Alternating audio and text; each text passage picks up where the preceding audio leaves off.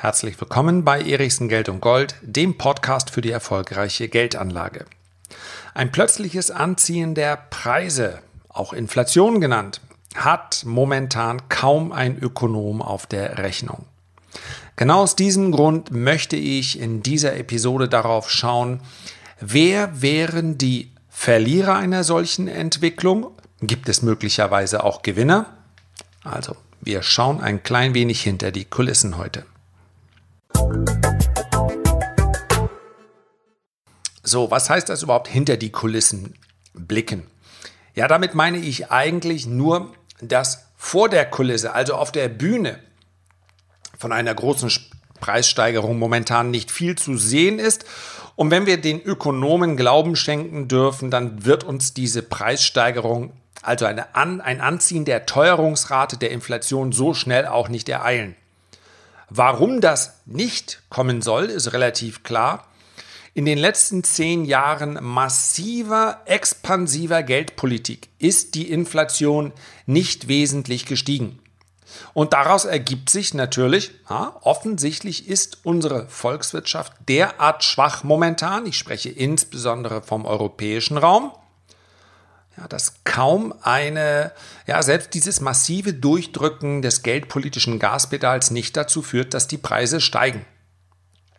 So, wir werden gleich noch dazu kommen, dass sich das natürlich ändern kann. Zuerst möchte ich sofort auf all diejenigen eingehen, die sich jetzt wahrscheinlich denken, ja, sag mal, lebt der Mann denn eigentlich in der Blase?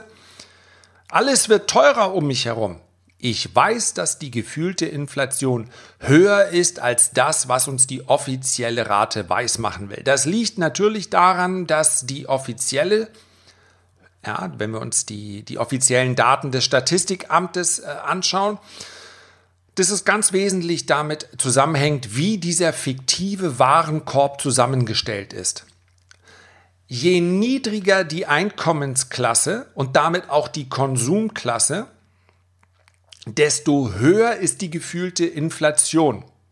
Also das Steigen der Preise. Woran liegt es? Das liegt daran, dass Nahrungsmittel, also all das, was wir im Supermarkt kaufen, Tomaten, Gurken, Erbsen und so weiter, bis hin zur 5-Minuten-Terrine oder Miracoli. Und ich habe gerade gehört, bei der Miracoli ist mittlerweile nicht mehr mehr die Soße dabei. Wie bitter ist das denn? Oder der Käse, der Käse war es, der fehlt. Ja, sonst wäre es ja gar kein Gericht mehr. Also, im Supermarkt haben wir ständig das Gefühl, die, entweder werden die Packungen kleiner oder die Preise steigen immer weiter. Oder im besten Fall beides. Und selbstverständlich hat jemand, der näher am Existenzminimum dran ist, der hat natürlich dieses Gefühl, dass bei dem Abdecken der Grundbedürfnisse und dazu gehört natürlich ja, dazu gehören die Lebensmittel, dazu gehört äh, die Miete, dazu gehört die Energie. Also Wärme und Strom. Und da diese, diese Bereiche äh, keineswegs stabil waren, sondern in den Preisen deutlich gestiegen sind. Also die Mieten sind gestiegen, Lebensmittelpreise, Strom, Energie allgemein. Dadurch ist natürlich das Gefühl, ja, dass die, die, die führen uns doch dahinter das Licht. In Wahrheit ist die Inflation doch viel, viel, viel höher. Die Wahrheit liegt in der Mitte. Natürlich ist dieser Warenkorb einer, der letztendlich nur einen Modellcharakter haben kann. Aber auf der anderen Seite darf man eben festhalten, dass Flugreisen, dass Kreuzfahrten, dass ja, selbst so etwas wie äh, Fernseher, äh, PCs und, und, und, in den Preisen sehr konstant geblieben sind, beziehungsweise, wenn wir uns beispielsweise Flachbildfernseher anschauen, sogar gesunken sind im äh, Preis. Auch Kreuzfahrten sind günstiger geworden. Ähm, Flugreisen sind günstiger geworden. Das heißt also, es hängt natürlich von dem persönlichen Konsumverhalten ab. Das ist aber auch gar nicht so wichtig für die Betrachtung der Inflation, zumindest nicht so, wie ich es sehe. Denn entscheidend ist für mich nicht, ja, in, von diesem Blinkwinkel aus jetzt, ob die, äh, ob die Inflation jetzt bei 1,5, 2,5 oder 3,5 Prozent liegt, sondern entscheidend ist für mich, welche Spuren hinlässt, hinterlässt die Inflation bei der Geldanlage. Die Ökonomen gehen, ich sagte es schon, davon aus, weitestgehend, dass die Inflation eher stabil bleiben sollte. Wir werden aber teilweise, ja. Frau Lagarde hat es deutlich gesagt, auch Herr Draghi hat es äh, ganz klar formuliert mit diesem berühmten Satz, whatever it takes, also was auch immer es braucht, wir werden die Inflation höher bekommen. Ja, das hört sich an wie Cassandra-Rufe, wenn jahrelang nichts passiert. Aber ich glaube, dass die Pläne sehr, sehr feststehen. Die sind quasi in Stein gemeißelt. Man wundert sich ja gelegentlich, warum soll es denn ausgerechnet die Inflation sein, die steigt? Kann man nicht auf Produktivitätsraten gucken? Äh, kann man nicht darauf äh, schauen, äh, ja, eine niedrige Inflation ist doch für die meisten Bürger viel angenehmer. Warum bitteschön soll denn die Inflation steigen? Warum haben die Notenbanken einen so klaren Fokus darauf? Weil wir eins nicht vergessen dürfen, in diesem Finanzmarktexperiment der letzten zehn Jahre. Da muss irgendwann jemand die Zeche bezahlen. Das sollte man jetzt keineswegs so dramatisch sehen, wie der ein oder andere Untergangsprophet ist das formuliert, denn Staatsschulden sind etwas gänzlich anderes als Privatschulden.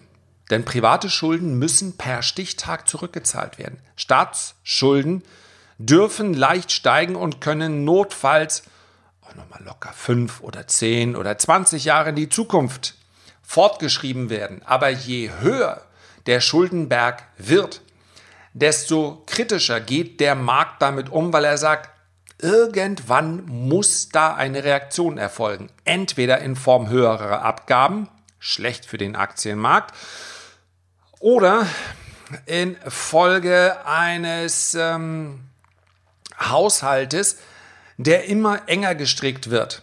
Bei dem man sagt, okay, dann dürfen wir als Staat einfach nicht mehr so viel ausgeben. Und der Staat ist immer noch der größte Konsument. Der ist als Auftraggeber ganz, ganz wichtig in einer Volkswirtschaft. So, ich werde gleich noch darauf kommen, warum Deutschland ein, eine ganz wesentliche Rolle spielen könnte dabei, dass die Inflation urplötzlich steigt. Ich möchte nochmal nach sieben Minuten darauf hinweisen. Aktuell ist die Erwartungshaltung, die Inflation sollte in den nächsten 12 bis 24 Monaten für uns kein Problem werden. Und der einzige Grund, warum ich heute über Inflation spreche, ist, dass es Sinn macht, sich auch mit den Szenarien zu beschäftigen, die momentan unwahrscheinlich erscheinen. Es ist ganz, ganz wichtig bei der langfristigen Geldanlage, dass man erkennt, dass in den letzten 20, 30, 40 Jahren wir uns immer wieder an diesen Punkten befunden haben, wo die absolute Mehrheit gesagt hat, dieses oder jenes kann gar nicht passieren oder dieses oder jenes müsse auf jeden Fall passieren.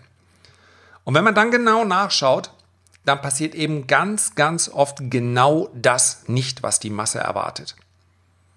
Man könnte einen eigenen Podcast darüber machen, warum das so ist. Aber ich möchte es nun mal als theoretisches Modell verstanden wissen und euch damit gewissermaßen auch so ein klein wenig darauf vorbereiten, wenn ihr also die Anzeichen erkennt, dass ihr gegebenenfalls vielleicht auch darauf reagieren könnt. Also machen wir es mal ganz konkret. Ich habe gerade gesagt, Deutschland könnte eine Schlüsselrolle spielen. Warum? Deutschland ist die größte Volkswirtschaft in der Eurozone. Und Wolfgang Schäuble war es, ja, der viel gescholtene und zu Recht gescholtene Olaf Scholz. Der ist mit, im Prinzip nur jemand, der dieses, ähm, der die schwarze Null, um die geht es, der die fortführt. Wolfgang Schäuble hat sie als Ziel ausgegeben und hat sie dann auch noch selber erreichen dürfen und ganz stolz verkündet. Also keine Neuverschuldung. Aus meiner Sicht, das aber nur am Rande, ein Riesenfehler, den Deutschland noch teuer bezahlen wird. Schlicht und einfach deshalb, weil dieses Nullzinsumfeld geradezu ideal gewesen wäre, um Deutschland auf die Zukunft vorzubereiten. Ja, darüber werde ich im Übrigen in einem der nächsten, einer der nächsten Ausgaben des Reports sprechen. Warum es so wichtig wäre, dass Deutschland gerade jetzt investiert und warum dann auch der DAX, also die großen deutschen Unternehmen, davon massiv profitieren können. Die sind ja seit Jahren Underperformer gegenüber nicht nur Euro, vielen anderen europäischen Werten, insbesondere aber auch gegenüber den USA. Das kann sich, wenn diese schwarze Null aufgegeben wird, drehen. Also, hier in der Beschreibung des Podcasts gerne für den Report unter www.erichsen-report.de eintragen. Ähm, sicherlich eine Ausgabe, die ihr nicht verpassen solltet. So, Wolfgang Schäuble höchstpersönlich war es nämlich, der bereits, ich habe einige Artikel gelesen, die waren datiert auf das vierte Quartal 2019. Ich glaube so im, ja, es müsste um den September, Oktober gewesen sein. Politiker lassen ja selten etwas nur so nebenbei am, am Rande fallen. Also kein Statement zumindest die wenigsten Statements, werden ohne Absicht abgegeben. Und ich bin mir sicher, dass Wolfgang Schäuble durchaus weiß, da gibt es einige Leute, die interessiert das. Wenn Wolfgang Schäuble, der Erfinder der schwarzen Null, wenn man so will, sagt, nee, das war eine Fehleinschätzung. In diesem Umfeld, in, angesichts dieser Herausforderung, sollten wir von der schwarzen Null abkehren. Wir sollten jetzt das Umfeld nutzen. Wir sollten jetzt auch Geld in die Hand nehmen um Deutschland zukunftsfähig zu machen. Wie gesagt, darüber spreche ich in der Ausgabe noch, was das bedeuten könnte. Sollte Deutschland also sich dazu entscheiden, wir haben es gesehen, allein schon für die Bahn, ja, mal eben schnell 10, 15, ich weiß gar nicht, oder waren es sogar 20, meine sogar auf Sicht der nächsten 10 Jahre 50 Milliarden, die Deutschland ausgeben möchte, um die Bahn zu modernisieren. Wenn man sich so etwas über verschiedene Branchen und Themenbereiche hinweg vorstellt, dann ist das ein gewaltiges Investitionsprojekt, welches durchaus das Potenzial hätte, um die Wirtschaft in der Eurozone ja wie in einem riesigen Konjunkturpaket anzuheizen. Und anzuheizen ist ein Stichwort, was passiert, wenn eine Wirtschaft angeheizt wird, dann steigen die Preise, dann steigt die Inflation. Und wir erinnern uns nochmal, genau das ist das Ziel der Notenbanken, whatever it takes. Die Inflation muss steigen und ich glaube, ich habe den Gedanken gar nicht zu Ende geführt. Ja, den Vorwurf bekomme ich gelegentlich zu Recht, möchte ich an dieser Stelle bemerken. Dieses inflationäre Umfeld ist für hochverschuldete Staaten ideal, denn in einem hoch in einem Umfeld hoher Schulden können sich Staaten und auch Notenbanken mit einer angespannten Bilanz können sich in einem inflationären Umfeld viel, viel besser entschulden. Das heißt also, das ist im Prinzip das gesündeste Exit-Szenario, weil es vordergründig kaum einen Verlierer gibt. Es gibt natürlich einen Verlierer und den können wir an dieser Stelle ganz klar benennen. Das ist der Sparer, der Geldsparer, um ganz genau zu sein.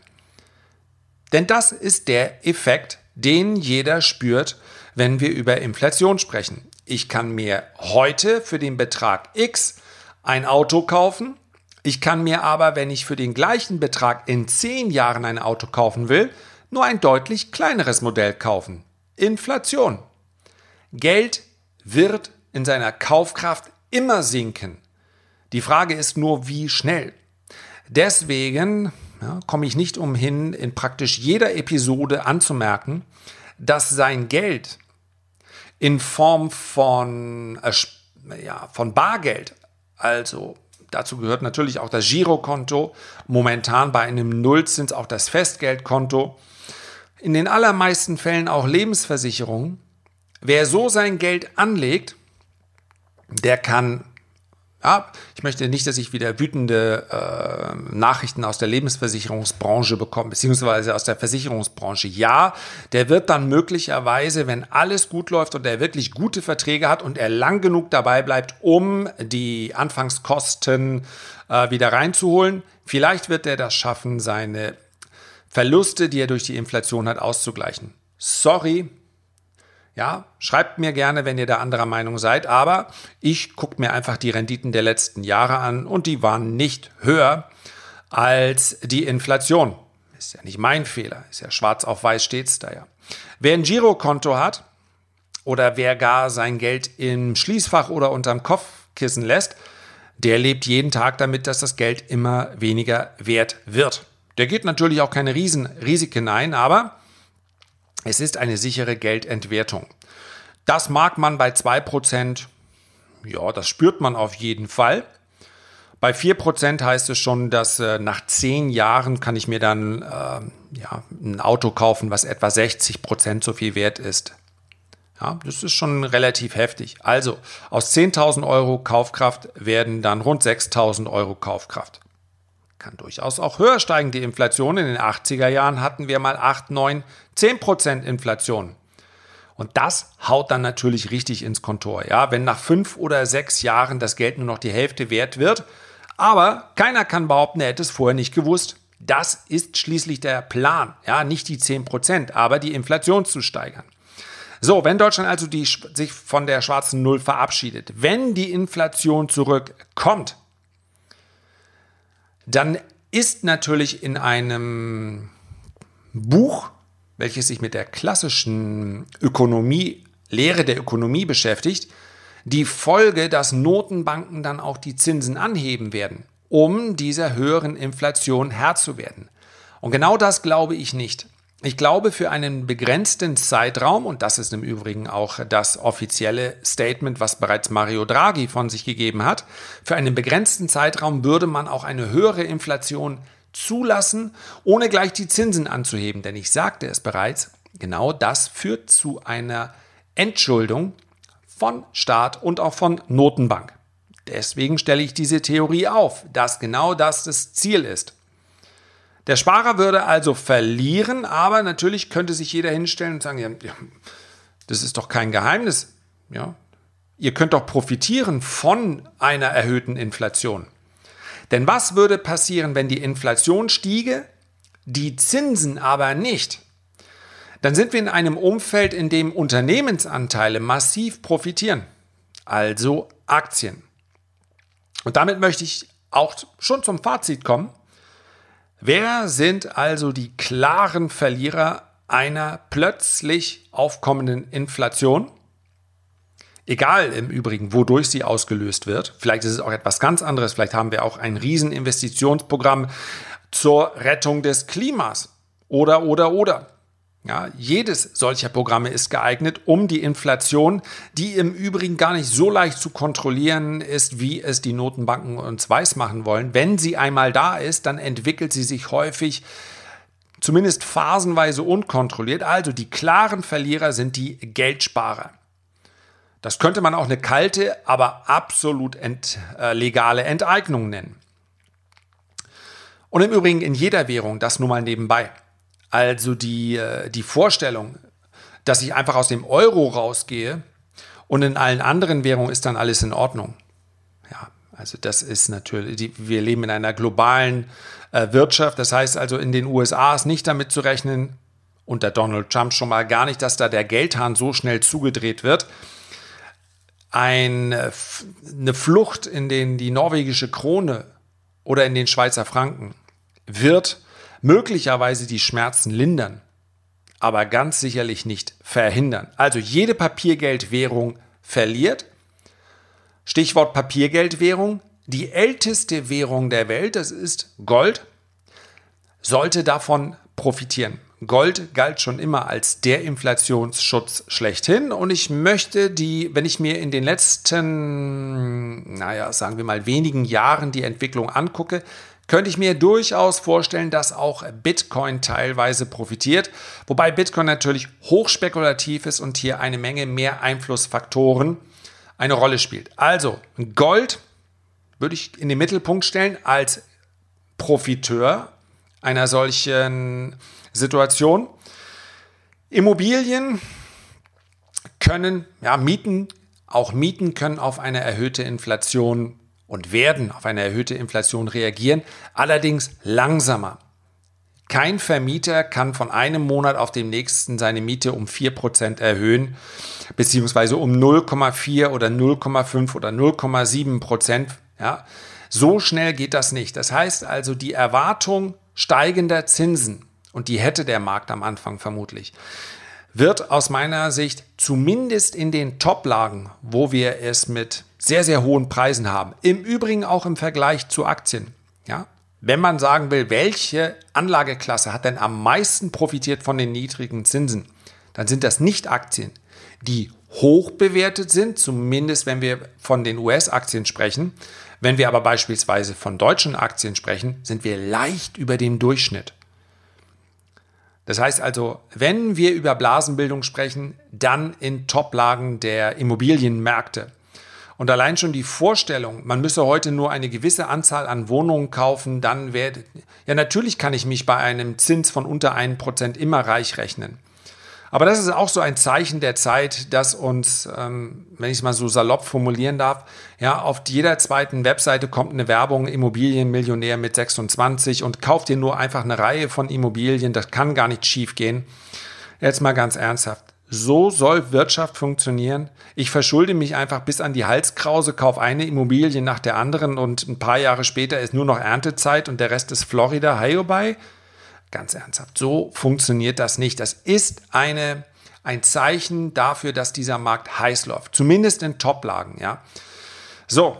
Aktien würden auf eine erhöhte Inflation erstmal auch negativ reagieren, sich dann aber relativ schnell erholen, wenn erstmal Konsens ist, dass die Zinsen so schnell vermutlich nicht steigen. Aber der Höhenflug der letzten Jahre könnte auch hier erstmal insbesondere in einigen Branchen ähm, zum Erliegen kommen.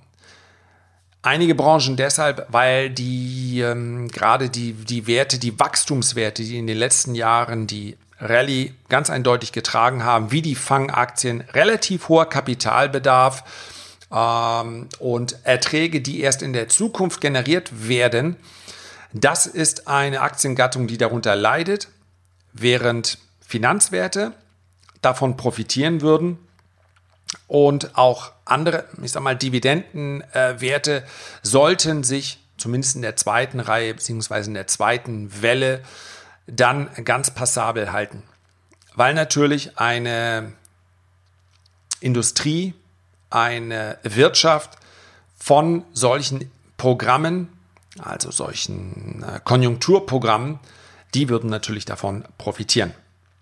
Also, ist ein komplexes Thema. Ich hoffe, ich konnte eine kleine Anregung geben, dass man sich nicht zu sicher sein darf. Und das und diese dieses Fazit darf ich noch als absolutes Schlussfazit anstellen.